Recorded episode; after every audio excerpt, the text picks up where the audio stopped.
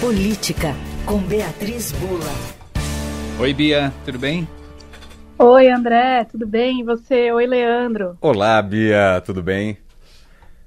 Tudo certo. Bom, hora de falar de política, falando da política nacional e a expectativa para o anúncio do novo ministro da Justiça. Tudo indica que será mesmo Lewandowski, né, Bia? Isso aí, Leandro. É, a expectativa é de que o presidente Lula faça esse anúncio ainda hoje, no final dessa tarde.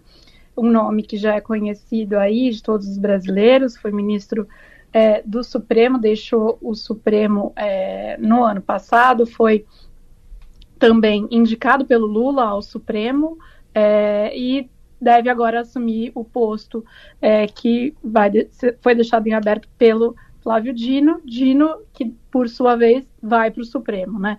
É, já era o nome que vinha sendo especulado desde que se falou é, da saída do Dino para o Supremo.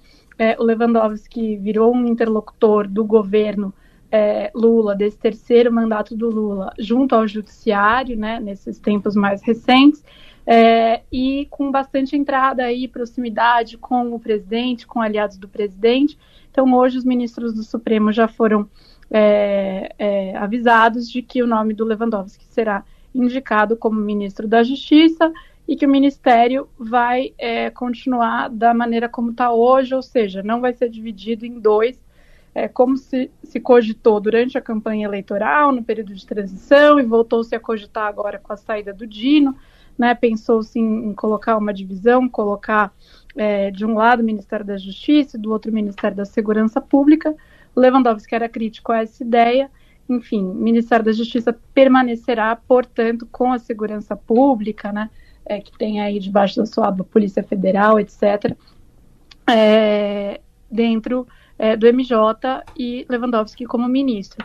Isso vai provocar, claro, uma mudança, é, na, uma dança das cadeiras, né, natural que ele queira é, colocar pessoas de sua confiança nos cargos mais próximos, no secretariado, é, então vai haver sim é, alguma mudança, mas é, o, que, é, o que tem se dito né, lá em Brasília, tanto por parte do governo, para acalmar um pouco os ânimos do PSB, que é o partido do Dino, né, como uhum. É, também, é, de uma maneira geral, ali dentro do Ministério da Justiça, que é, Lewandowski é um aliado, aliado do Dino, aliado do governo Lula, ou seja, não é uma troca é, que vai produzir uma mudança aí de chacoalhar as estruturas, mas que natural que ele queira colocar seus nomes de confiança mais próximos a ele.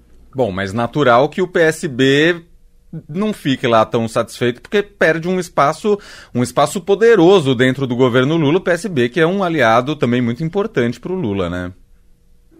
Isso, e o Dino já, já indicou que gostaria que o Ricardo Capelli, que foi o interventor no Distrito Federal após é, o 8 de janeiro do ano passado, né, e que era o número 2 ali é, no Ministério da Justiça, o Dino indicou que gostaria que ele ficasse.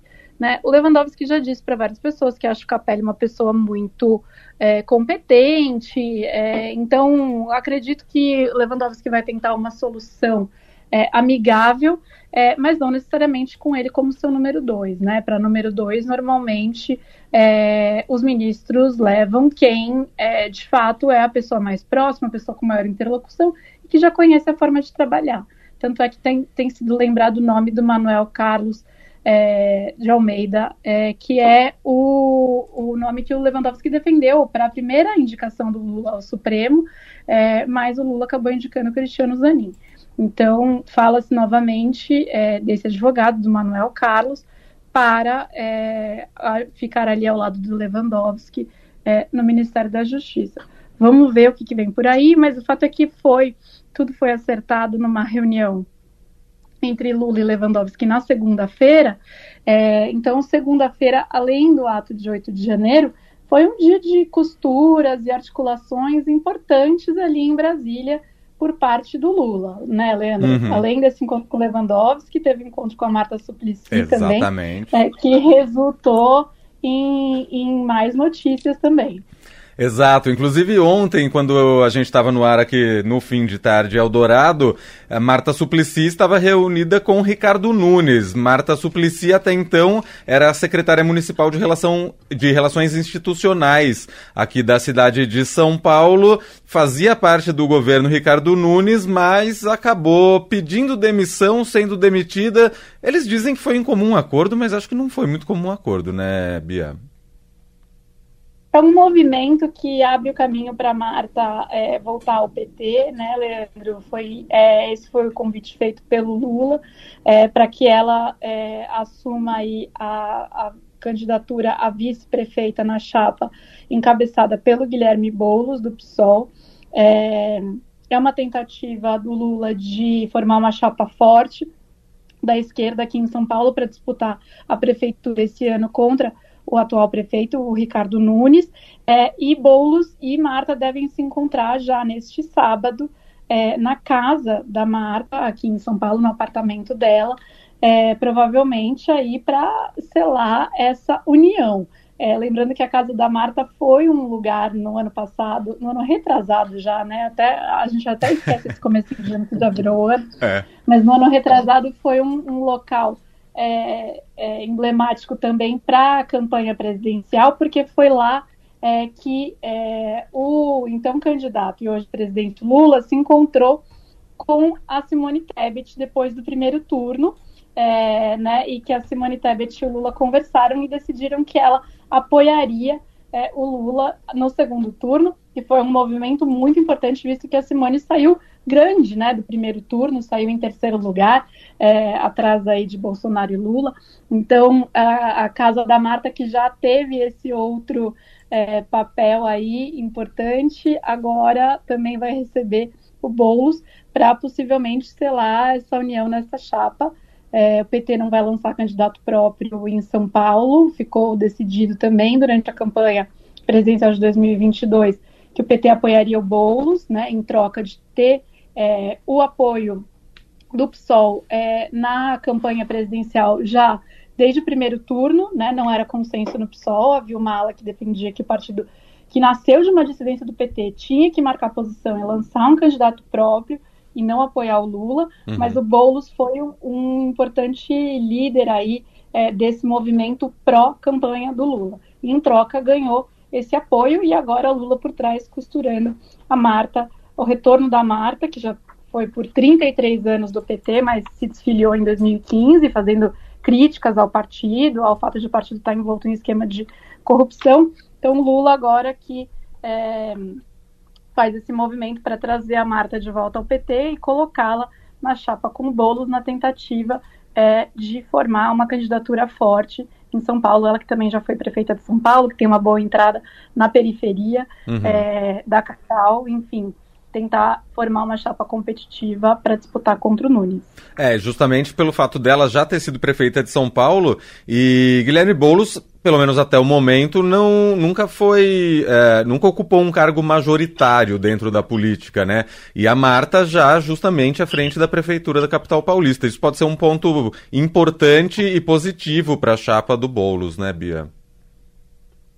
Com certeza, Leandro. E há uma avaliação de que é preciso ganhar mais espaço na periferia e que a Marta teria essa entrada, porque foi uma prefeita que foi bem avaliada é, nessas regiões da cidade.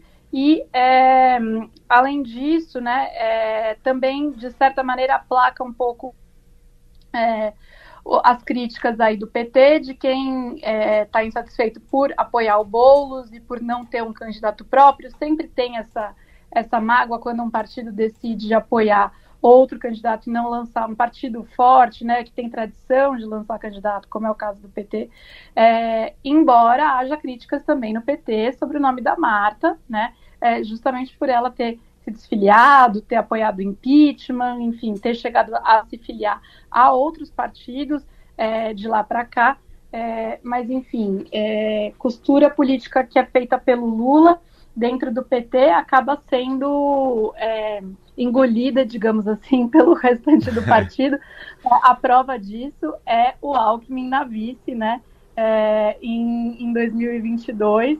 É, e, no fundo, o, a militância e o PT acabaram abraçando o Alckmin até sendo carinhosos aí com o Alckmin durante os comícios na campanha. Então, é, de fato, é um movimento aí que, apesar de despertar críticas de lado a lado, é, se tem a benção do Lula, acaba passando aí dentro do PT. Vamos ver se Boulos e Marta vão se entender nesse sábado a ponto de, é, de selar de fato essa chapa.